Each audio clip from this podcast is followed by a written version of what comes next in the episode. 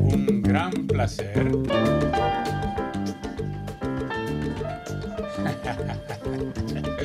Es un gran placer estar con ustedes aquí hoy, este viernes 5 de julio, para presentarles este programa Canadá en las Américas Café, el preferido de todos.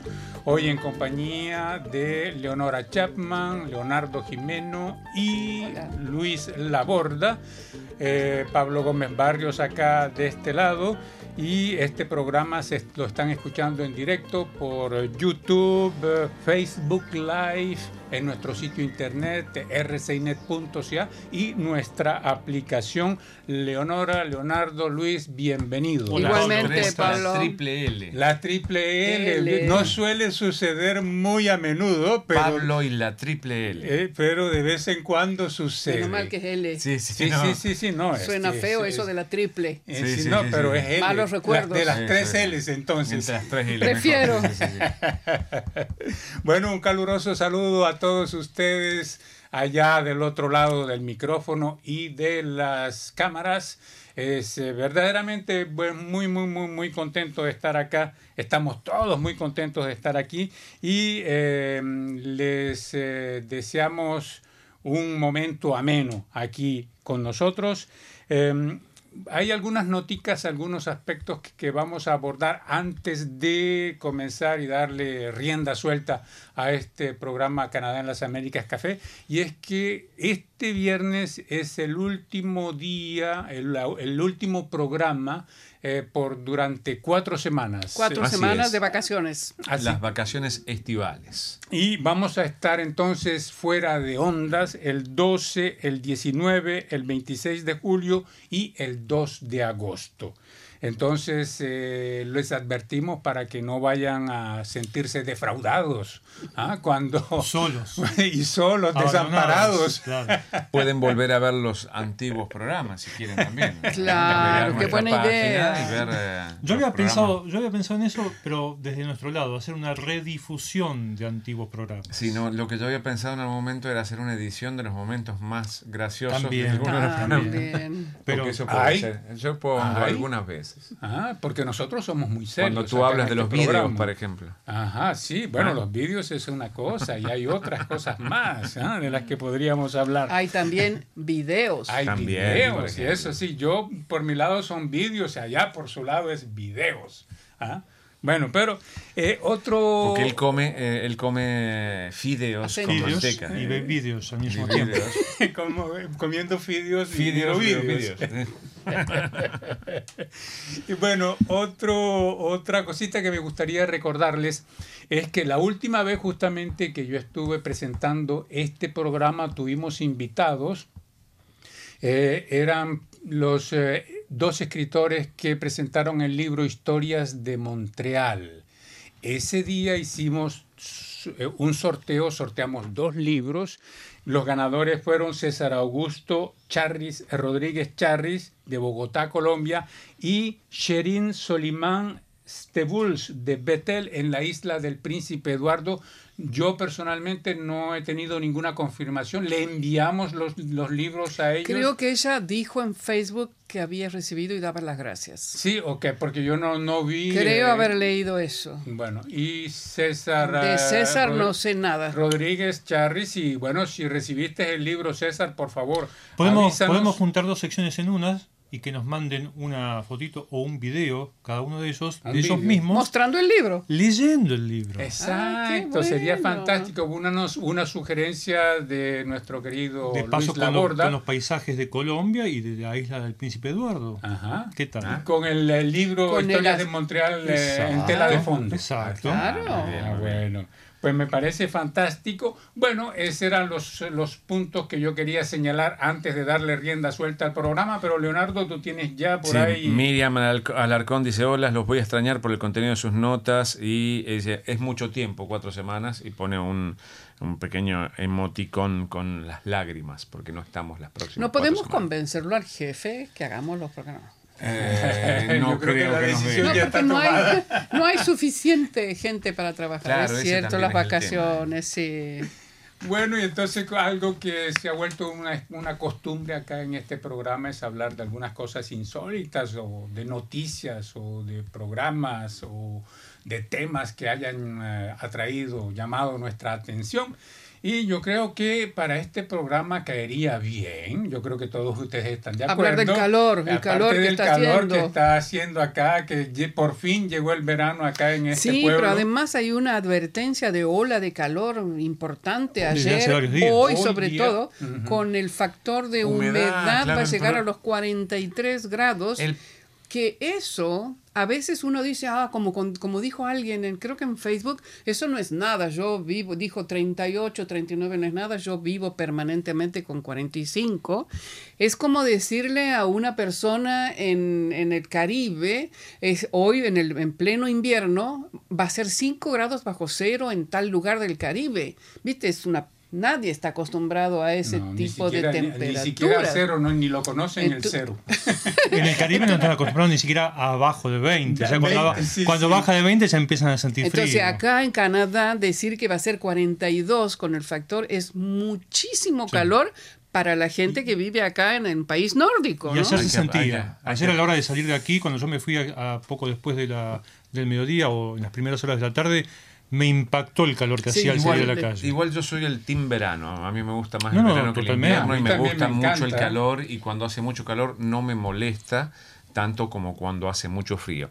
Y independientemente de eso hay gente que tiene, eh, digamos, eh, menos tolerancia con respecto al calor y sobre Sí. todo la humedad. Ese es el problema, yo creo, aquí en Montreal. No tanto el calor, porque el calor no hace mucho.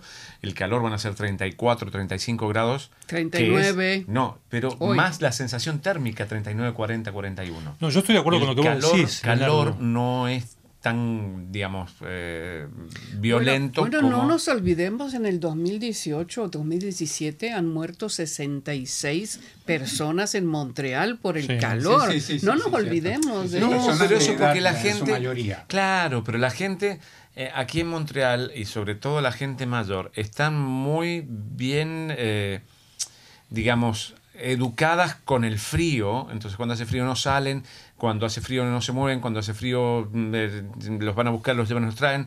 Con el calor es distinto, o sea, uno no tiene ese tipo de precauciones que debería tenerlas. Mm, Pero no solamente Entonces- precauciones, no están acostumbrados. Recordá que hace apenas unos 10 días atrás hablábamos de un artículo que en este caso hice yo, del problema que está habi- habiendo en el este de Canadá con el tema del calor y la gente en las provincias marítimas, por ejemplo, está acostumbrada a temperaturas promedio que no sobrepasan largamente los 15 grados. Entonces, Claro. cuando esa gente le presentás el pronóstico de un día a más de 30 o 35, Es no se trata de, de- de- de- de- de educación o de costumbre. Físicamente no están preparados y no tienen la, la infraestructura para hacer frente. Claro. Mucha gente en el este del Canadá, por ejemplo, no cuenta con aire acondicionado en su casa porque nunca lo han necesitado. Entonces, cuando llega Bueno. una ola de calor como esta, algunos sufren. Yo soy Caen uno de aquellos moscas. que no tiene aire acondicionado en su casa Yo porque vivo tengo. encerrado todo el año, todo el resto del año, digamos, por el, por el invierno. O sea, ahora, aunque sufro un poco de la humedad, entre comillas, porque es lo que más me golpea, no, entonces eh, tengo ventilador de techo, tengo Pero es que, ventilador es que- es que para no. ustedes, para nosotros es fácil porque venimos de países cálidos. Es mucho más fácil que alguien que es, mm, vive en un país nórdico desde generaciones, ¿no? Y hablar de, de hablar de aire acondicionado me da urticaria. A mí, porque es que aquí en esta casa, mire, yo tengo que tener un suéter encima porque la temperatura es tan baja acá. Bueno, a algunos les gusta. No, el contraste es brutal, el Pero, contraste es pero brutal. cuando sales de aquí y vas al exterior te puedes resfriar porque Sí, sí, está- sí. pues, el calor es bárbaro. Entonces, cierto. pues, no, no, no tengo tampoco aire acondicionado en casa, pero vamos a hablar de cambiar de tema porque el tema es la Copa América. Cambiemos de tema, hablemos del calor. Hablemos de la Como Copa decía- del Mundo como de Tema mujeres. caliente también. Como de- de- de- de- Muy, caliente Sí. con No, los resultados Hablemos de la Copa del. Mundo de mujeres. Como decía un humorista argentino. de la CONCACAF, la Copa Oro. Un humorista argentino decía, ¿por qué vas a apoyar a pobres animales? No hablemos de eso, dejemos que eso... Ya pasó. ya Hablando de la Copa América, la, la líder del equipo femenino de Estados Unidos, la que tiene el pelito corto, que no me puedo Casi- acordar. La anti-Trump. Mm, la anti-Trump, la que rechazó la invitación de, de Trump para ir a la Casa Blanca. Y que Trump le dijo, tenés que ganar algo antes de hablar conmigo. La chica Sí. ganó todo jugando al fútbol. Entonces dijo, estaba leyendo hace ahora, decía que protestaba porque la Copa América, la final y la final del Mundial de Fútbol de Mujeres es el mismo día. Me imagino que está protestando, no sé si es porque es a la misma hora, espero que no sea a la misma hora, ¿no? No, yo creo que esas horas distintas, pero de todas maneras este año hubo una conjunción y un alineamiento de astros De futbolísticos que hizo que varios campeonatos, la Copa América, la Copa Oro, la razón por la cual estaba Qatar y Japón en la Copa América es porque la Copa Oro se jugaba al mismo tiempo Claro. y los equipos que usualmente eh, se invitan, eh, que la Conmebol invita para llenar el cupo de los dos que se necesitan para tener 12 equipos, eh, no, ellos no podían eh, participar. Pero no siempre, no siempre. Yo creo que, de- que no fue esa, solamente esa la- el motivo por el cual no invitaron gente de la CONCACAF, porque no todos los años invitan gente de la CONCACAF. Invitan un asiático seguro porque el fútbol latinoamericano vende muchísimo, Porque es mercado, muchísimo, porque, porque es un mercado, que le da dinero a, a la Comebol y eh, el otro, bueno, dependiendo, por ahí es México, por ahí es otro país, bueno, en este caso de la, de la CONCACAF, o por ahí, en este caso, eligieron a Qatar porque son los que Los mundiales. hospedan el, El próximo, próximo. mundial, exacto. Entonces, bueno, hubo la Copa Mundial eh, Femenina de Fútbol de la que tú estabas hablando, Que Leonora. la final es el domingo. Y, y que también Estados es Unidos. Suecia va a ser un partidazo. La Copa Africana, de la que nadie habla, pero No, también se está Estados. Unidos, Hola- Noruega, Eh, Holanda. Holanda, Holanda, perdón. La Copa de África, de la que nadie habla y también se está llevando a cabo. Y están todos los equipos africanos compitiendo entre sí. Bueno, ya no quedan tantos. ¿Y cómo pero va? La verdad que estoy perdido. No he seguido ningún torneo en esta ocasión. Raro en mí, pero bueno, bueno. pero entonces la final de la Copa América. Qué lindo, está- Perú. Que es toda Brasil. una noticia eso para mí. ¿Ah? Sí. Leonardo. Va a ser un tú gran partido te para veo- Brasil. No te veo muy emocionado. Yo No, creo no, que no, tú- en realidad te va a gustar más el Es que él les está voy a contar una emocionado por el, por el otro, Del el tercer. No, no, les voy a contar una realidad. Vi eh, dos partidos de, de los no cuatro que jugó ah, Argentina, no vi dos. Vi dos. Raro en mí, como él decía, raro en mí. Eh, raro en mí haber visto solo dos de los de todos los partidos que jugó. No, probablemente este fin de semana me voy de camping, así que Igualmente. probablemente Es que vos no estás resentido o estás triste porque No, Argentina, estoy- Chile por el tercer puesto. Lo que pasa No, es que- pero yo, por ejemplo, en mi caso, No. yo vi dos partidos de Argentina y la verdad tuve que hacer esfuerzo para no dormirme. Ah, caramba, bueno. Entonces, si eso lo dicen los Es que argentinos. esa va a ser la- Pero es que vos viste, vos el partido con Brasil, tercer y de cuarto Brasil puesto, Argentina. cuarto Sí. puesto. ¿Y te dormiste también? O el Eh, tercer la lugar. verdad que no exageres, Luis. No era lo mejor. No, no, pero igual, o sea, porque yo estoy, estoy muy desconforme con, en realidad, la Asociación de Fútbol Argentino, porque eh, dicen que la- la- se está haciendo una reestructuración en la selección argentina. Y la reestructuración no es en la selección, se tiene que hacer desde la base del fútbol argentino, en la Asociación de Fútbol Argentino. Si no parte de ahí, es siempre lo mismo. Es siempre lo mismo. Ahora, como están quebrados, porque no tienen un centavo, porque le siguen pagando el contrato millonario al ex eh, director técnico San Paoli, San Paoli, entonces no pueden ¿Por contratar qué? uno Ah, nuevo, porque el contrato decía que había que pagarles ¿Y durante entonces dos años. por qué lo sacaron? Lo, lo echaron No porque no querían. Por eso ahora está Lionel Scaloni, que le sale relativamente barato. Por eso no hay un director técnico eh, de, de prestigio con, con, con, con lo que se necesita Pero para ¿cómo llevar. alguien puede firmar un contrato de esa manera? La a largo AFA, plazo. la AFA. Esa es la pregunta, esa es la respuesta. La AFA hace esas cosas. Entonces, eh, hasta que no haya una reestructuración del fútbol argentino, no, yo este año, por ejemplo, no sentí la pasión de otros años. El año pasado, por ejemplo, en la, o, no, hace dos En años Rusia. atrás, en Rusia, está muy apasionado, eh, en la Copa América Centenario que se realizó En en, Estados, Estados Unidos, Unidos. viajé a Boston a ver un partido de Argentina.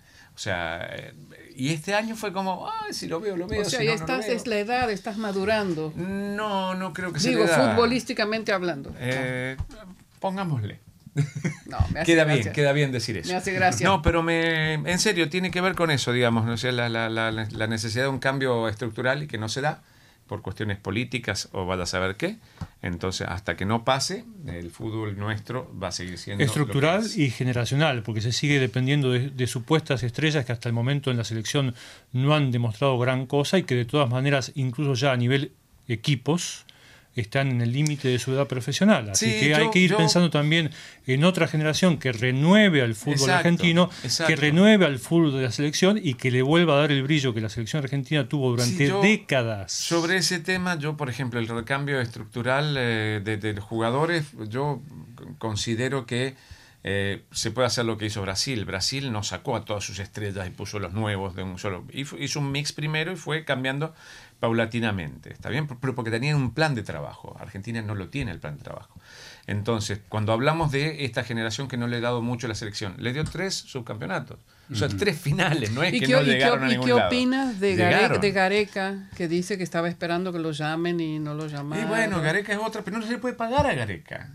¿Cómo se le paga ni a Gareca, ni a, eh, que es el Ni director al- técnico ni de al Perú, de digamos? River, ni al de eh. River Gallardo, ni al Cholo Simeone, que el Cholo Simeone dijo, si alguna vez estoy, va a ser en el final de mi carrera, Bueno, que normalmente es... Pero, pero la Copa América es más, va más Colo- allá de Argentina. Col- no, Colombia, hablemos de Colombia. no, Colombia. No, no, hablemos de Colombia. Tampoco, tampoco le, le fue muy bien esta Pero vez. Pero no, ¿qué les pareció? la, ¿Qué, les me- sorprendió?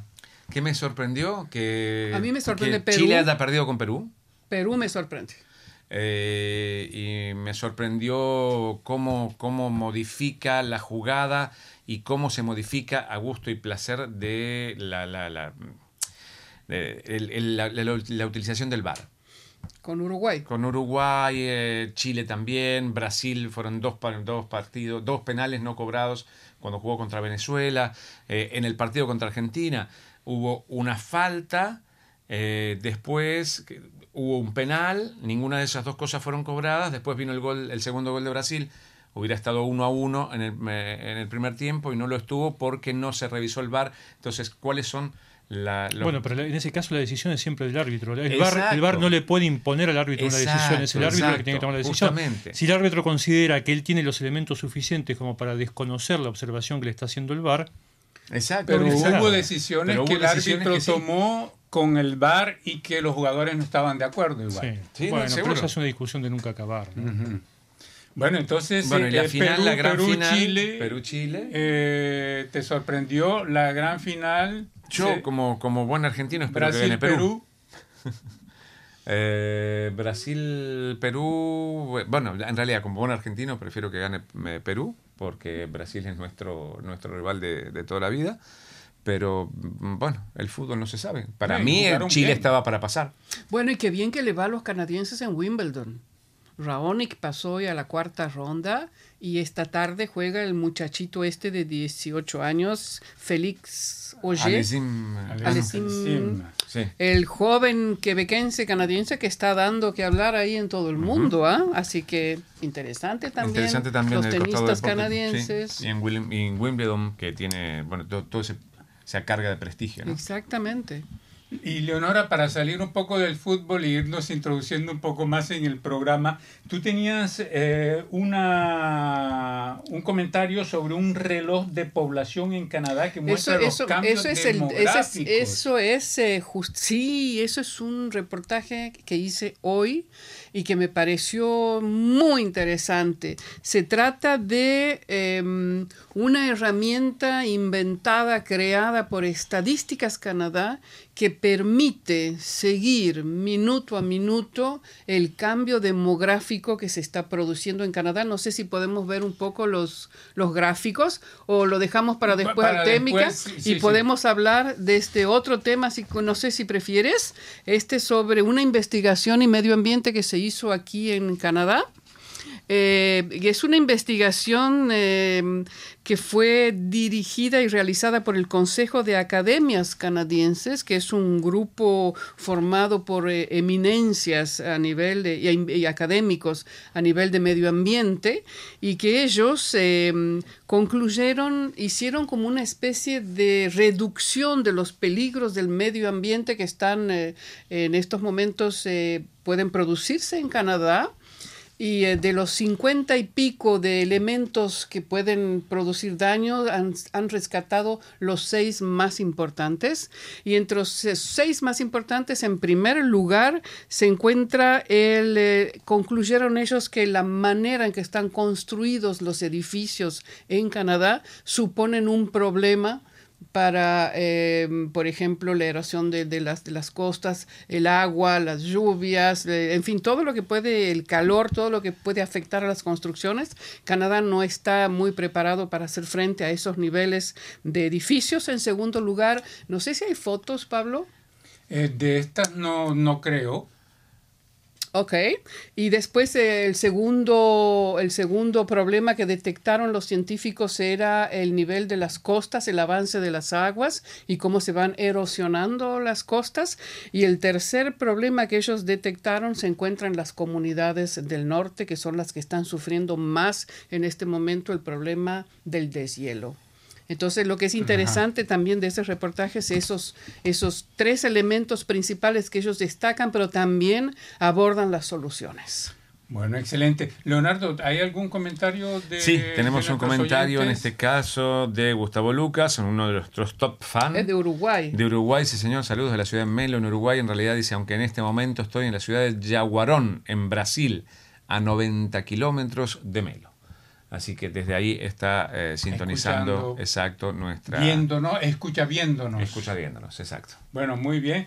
Eh, vamos a, a, dar una vuelta por los eh, comentarios que tenemos por ahí represados de, en nuestro sitio internet. Eh, Luis, ¿tú tienes por ahí alguno a la mano? Sí, señor. Tengo uno que nos envía Alexander Cruz sobre el tema una pequeña ciudad canadiense quiere acoger a gran número de inmigrantes. Él dice, hola, soy cocinero, mi esposa es tecnóloga en contaduría pública. Tengo dos hijos de 7 y 4 años respectivamente.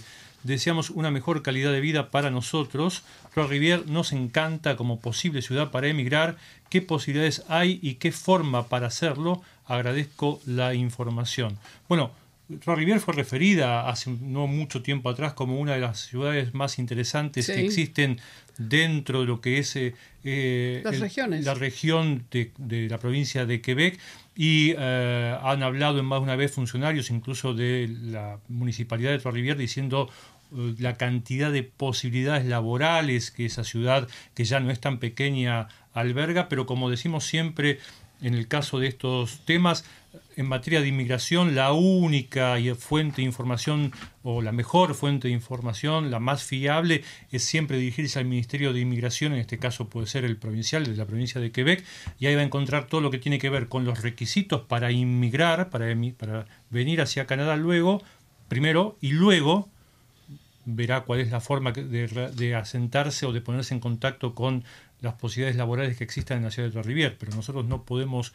ofrecerle más datos que, o mejores datos que el que les puede ofrecer el Ministerio de Inmigración respectivo. Y las embajadas en sus respectivos Sí. países que Sí. también les pueden informar a ese respecto. Exacto. Leonardo. Sí, yo aquí tengo uno que dice que Canadá eligió 11 comunidades rurales y del norte que acogerán inmigración en el otoño en 2019 y Rafael Farías en la misma la misma línea que el mensaje de Luis. Dice buenas tardes por favor cómo hago para postular no hay información clara sobre cómo se aplica desde Colombia. Muchas gracias.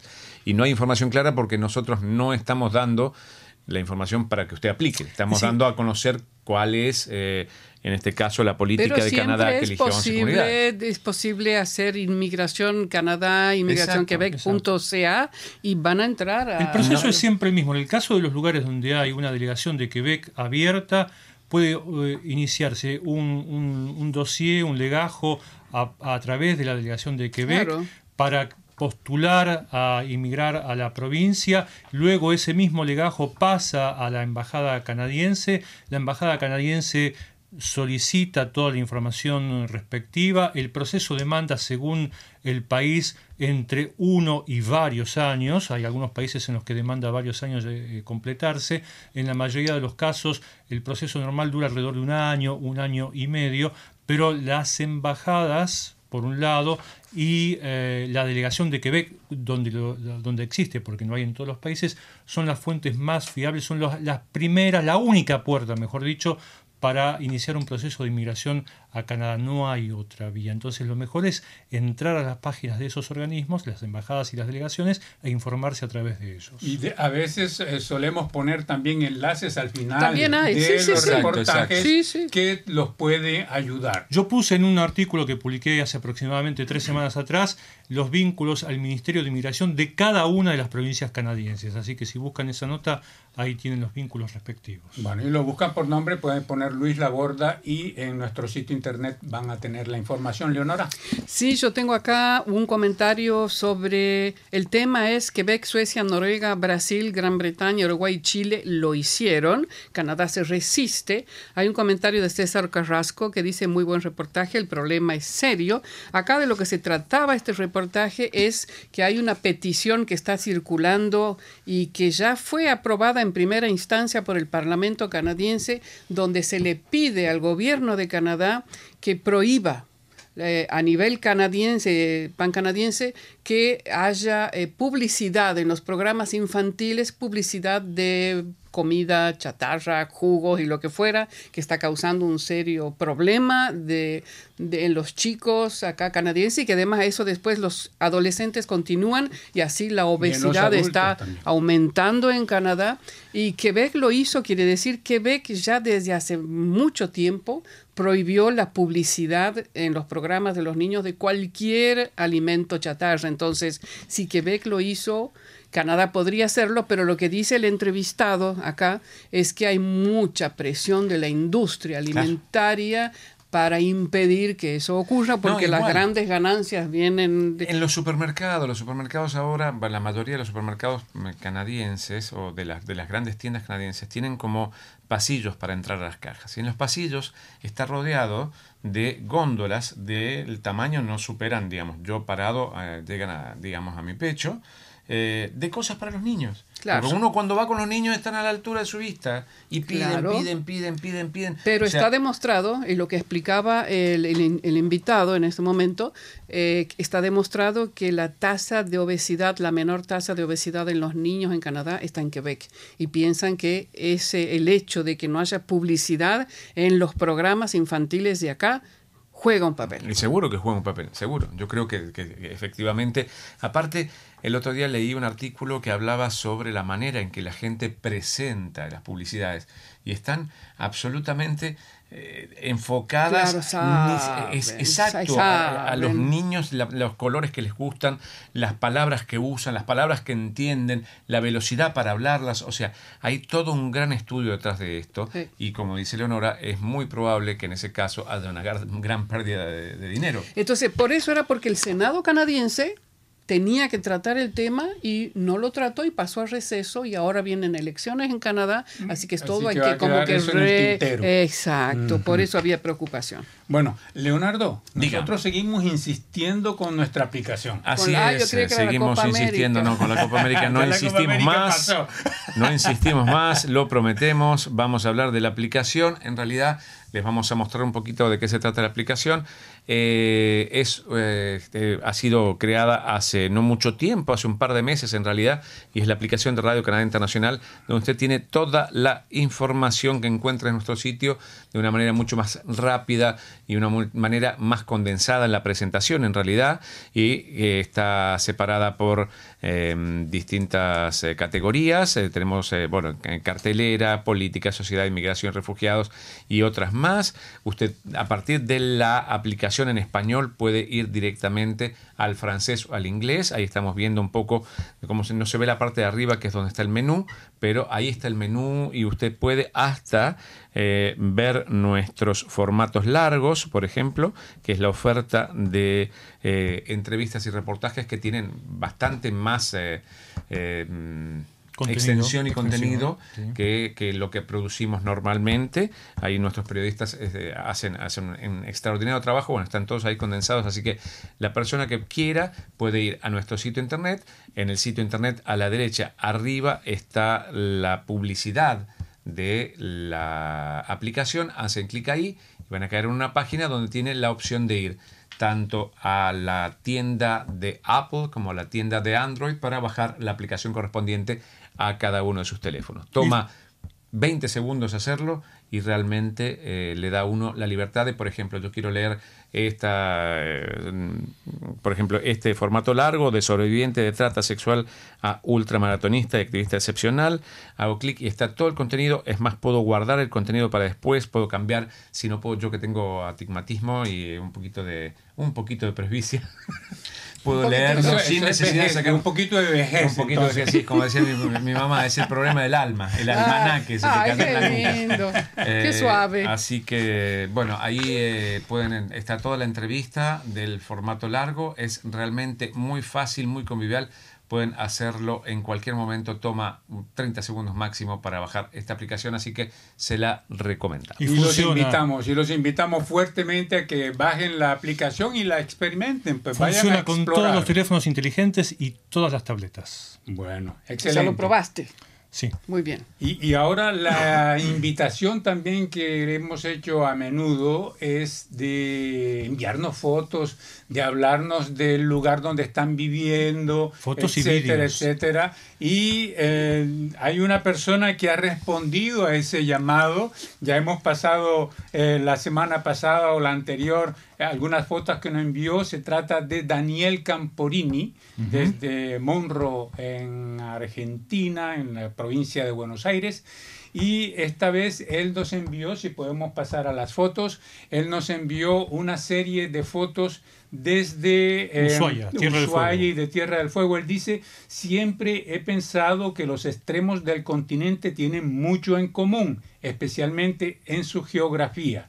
Estas fotos son de la isla de Tierra del Fuego, la provincia más austral de la Argentina, cuya capital es Ushuaia, la ciudad más austral del mundo.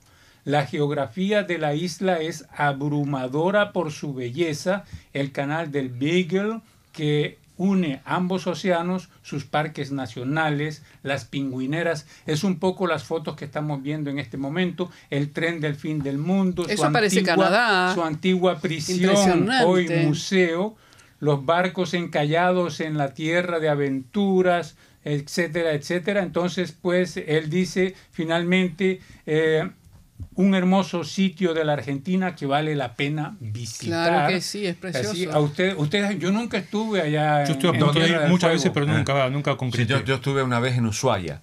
Eh, Ushuaia no fui nunca. Ah, ah, La- la- Bueno, pues eh, tendrías que ir.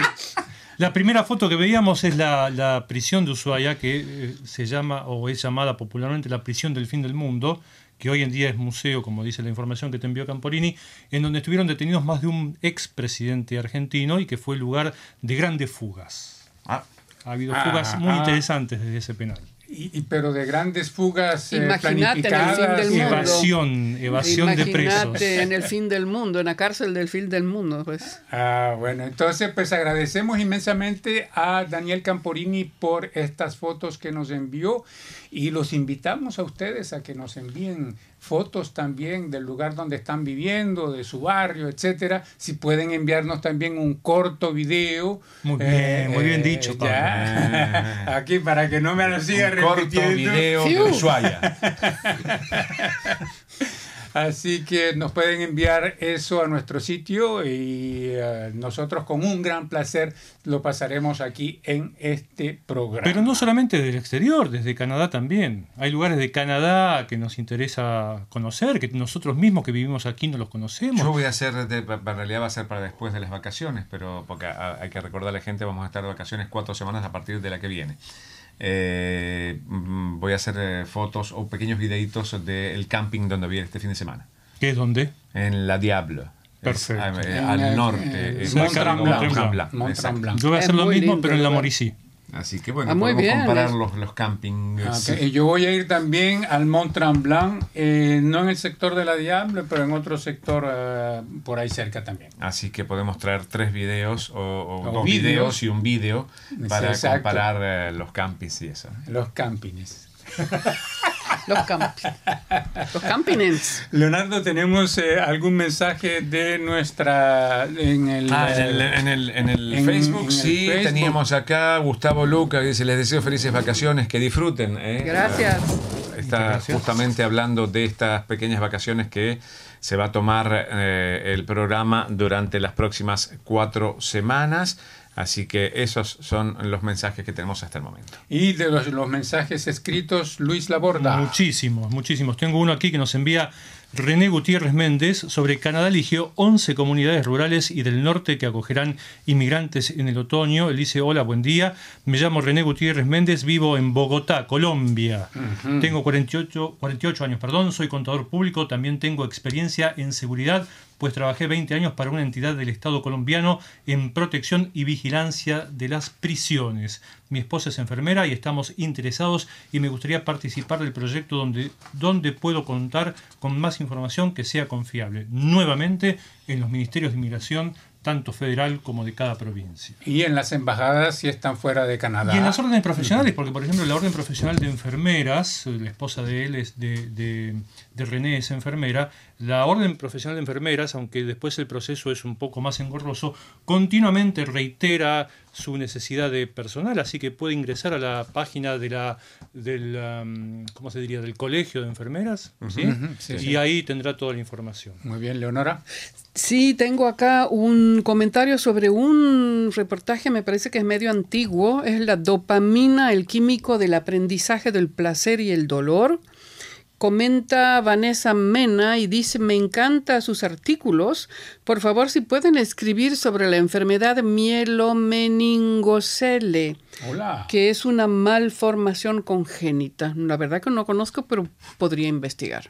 Mielis será de la mielina, que es la- lo que recubre Sí, los nervios. sí. Pero- Leonardo Jimeno. Sí, aquí tengo un mensaje, tema también, Canadá eligió 11 comunidades rurales y del norte que acogerán inmigrantes en otoño. Eh, dice Da- Darly Miranda, quiero emigrar a Canadá, ¿cómo hago para ponerme en contacto con el programa piloto rural y de la provincia del de las provincias del norte? Si alguien puede ayudarme, gracias. Repetimos, la mejor manera es poniendo esos datos, por ejemplo, Canadá hubo 11 comunidades rurales que permiten inmigración o que mm, eh, dan la posibilidad de inmigrar a Canadá o directamente en eh, Inmigración Canadá, que es el, el- digamos el portal de la inmigración de- poco- federal. Hace poco hicimos la emisión desde el Salón del Inmigrante, donde tuvimos precisamente representantes de entidades de regiones que hacen, que llevan a cabo trabajo rural y que invitan a los, a los potenciales inmigrantes o a gente que se encuentre ya en el país que quiera radicarse en esas zonas.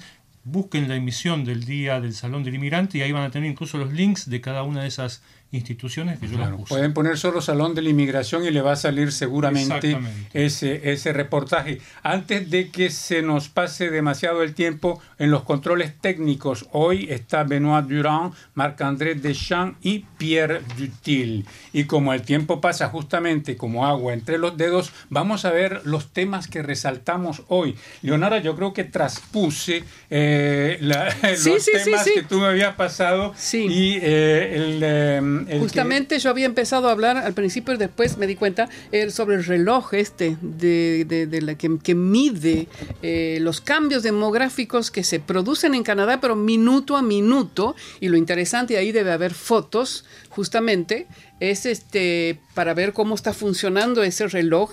Es un reloj inventado, es una herramienta inventada por Estadísticas Canadá. Eh, no sé si, ok, no se puede ver, el, este, Es- si no, si no podemos ir al... Ese es el reloj en, en- el, la, la la- Pero la- el reportaje, donde Ah, el yo- el reportaje, reportaje, sí, sí, porque sí, sí. ahí en el reportaje está, se puede grafican bien la ¿Los tienen el reportaje o no Sí, lo sí, sí, ahí tienen? lo, ahí lo busco. Si no Ok. lo busco yo aquí. Entonces, Sí, búscalo acá porque yo creo que no le puse el enlace a Pierre sobre Bueno, lo, Ah, de acuerdo. lo- lo que Sí. recién yo estaba buscando esto cuando hablabas la primera sí, vez sobre este reportaje. Lo que vi- pasa es que ahí había- lo puse, lo puse el comparativo dos gráficos Exacto, para que se pudieran ver. está. Ese es el reportaje de Entonces, visto sí, desde el teléfono. Ahí, subí, mira, eh, ahí está. Y no Bueno, se ve porque estamos chiquitos, pero no, en realidad hay ahí dos, voy tienes a que abrir bajar un poco Ahí- más, pero tienes que bajar un, ok, ahí eso era. Por ejemplo, yo hice, hice una copia del gráfico donde cuál es la población de Canadá hoy a las 9 de la mañana y daba 37 millones 592 mil 002. Y dos horas más tarde volví al gráfico a ver qué cambio había y ustedes se pueden dar cuenta ahí que de 002 Hay pasó 170 personas a más. 172, dos horas más tarde. Y lo interesante es si podemos ir un poquito a la derecha, no sé si se puede ver el gráfico. Ahí están, son seis gráficos con colores diferentes. Mostra los dos, tienes que mostrar dos para que se vea la diferencia. Ahí está. Por ejemplo, el de la, el de la izquierda son los nacimientos, el de la derecha, ponerle que sean las muertes, de acá no veo muy El bien. rojo es de la, la muerte. A mí me, me sorprendió porque recién estaba chequeando el sitio Ok. y decía no sé cuántos millones, no sé cuántos millones, 78 y clac, 77. Que te- Se claro. acaba de morir alguien. Alguien murió Sí. alguien se está perdiendo el programa. Exacto. Sí, no, es Ah, cierto, caramba. sí. Entonces es es súper, por ejemplo, el cuarto, el quinto y el sexto son los inmigrantes que llegan a Canadá que van contabilizando y los emigrantes adentro de Canadá. Es decir, vos puedes saber en tiempo real si hay una persona de la ciudad de Montreal que decidió irse a vivir a la isla del Príncipe Eduardo o si hay una familia en Terranova que ha perdido a uno de sus miembros o si hay una persona en Vancouver que acaba de recibir a su familia de refugiados que llegan, en fin. Entonces es impresionante esa herramienta y pueden ir y la dirección Bueno. está en el reportaje. Justamente lo que decía Leonora, eh, cuando ella terminó de hacer el reportaje a las 11 de la mañana había 37, 592, 172 y si Ajá. vamos al sitio en este momento Ajá. van a ver la diferencia. Ahí está el link para ir y vemos la diferencia y ya hay 403. 403, o sea, Desde las 9 de- hasta a- ahora. Hasta la una de la tarde. Nuevos canadienses. Y nuevos puede- canadienses. Más audiencia. ¿no? puede canadienses, canadienses recién naciditos. Es que Nacidos dice, dice o- nacimiento, muerte, inmigración, emigración, Emigración. No, res- no- residentes no permanentes y eh, eh, la Inmigración inmigra- interna. interna- Está buenísimo el sitio, así que pueden ir ahí los que quieran interesarse. Bueno, y ahí hay una entrevista con un sociólogo de la Universidad del Dalhousie. Bueno, y los invitamos a que visiten nuestro sitio internet y pueden consultar el tema de Leonora. Luis, eh, tú nos hablas de eh, la crisis de la vivienda en Quebec. Sí, muy cortito. Sabemos que todos los primeros de julio Canadá festeja su Día Nacional, pero además esa fecha en la provincia de Quebec se da un fenómeno particular que es el de muchísima gente que alquila viviendas se dedica a mudarse porque renueva, no renueva su contrato, contrata otro, otra vivienda y se va a otro lugar. Este año lo que ha pasado es que al día siguiente, el 2 de julio, la, el Frente de Acción Popular en Rediseño Urbano, FRAPRU, denunció que hay un faltante de viviendas de alquiler en la provincia de Quebec, particularmente en las grandes ciudades, pero no solamente, y esto se debe básicamente a dos razones. Por un lado, a que ha bajado el nivel de construcción de viviendas que se destinan al alquiler. Se está construyendo mucho, pero viviendas de lujo dedicadas al mercado de compra-venta. Y por otro lado, se está invirtiendo mucho menos por parte de los gobiernos en lo que se llama aquí en esta provincia viviendas sociales, es decir, aquellas destinadas a gente de escasos recursos. Y llama a las autoridades a hacer algo para dar vuelta a esta situación urgentemente. Y hay que agregar que la población canadiense está envejeciendo Sí. y la quebequense no se escapa. Entonces hay muchas construcciones actualmente Dedicadas que son dedicadas a los mayores y para los promotores que construyen esos edificios es muchísimo más rentable Obviamente. fabricar, construir Obviamente. este tipo de viviendas que viviendas a precio módico. Exactamente. Sí. Entonces, en nuestro sitio internet rcinet.ca, tú, Leonardo, nos hablas de un fallo que implica a Facebook. Así es, falló Facebook una vez más, en este caso fue el miércoles pasado y uno entraba a Facebook y veía, en vez del lugar de las fotos, veía como una imagen rota, eso quiere decir que hay un error que no lo puede leer, y había un tag, es decir, la explicación que lleva esa foto. Pero la explicación no es el nombre de la foto ni lo que nosotros pusimos como explicación, es la explicación que la inteligencia artificial hace de la lectura de cada Ah, una de nuestras fotos. Ah, caramba. ah, Bueno, ya es Entonces, otra interpretación completamente Claro, distinta. Absolutamente. Así que hay una muestra ahí en el sitio, pueden ver. Yo tengo una captura de pantalla del sitio de Radio Canadá, de Facebook de Radio Canadá, que muestra en francés cuáles son los nombres que había eh, otorgado la inteligencia art- artificial a, esta, a estas fotos. Y bueno, y ahí hay toda una disquisición con respecto a qué es lo que hacen con esta información, si siguen eh, vendiendo la información para eh, que mm, votantes y para mm, manipular cosas. Todo está dentro del sitio de internet. Y bueno, pues yo los invito a escuchar una entrevista que hice con una activista de derechos humanos que estuvo de visita aquí en Montreal. Ella es eh, Paloma Abet de la Torre Díaz, que trabaja eh, por el Instituto eh, de Derechos Humanos de Chile y bueno, ella dice, señala cuatro puntos eh, en los que actualmente hay problemas de derechos humanos en Chile, de los pueblos indígenas, la migración sur-sur, los latinoamericanos en ese país, el tema medioambiental y el derecho de las mujeres.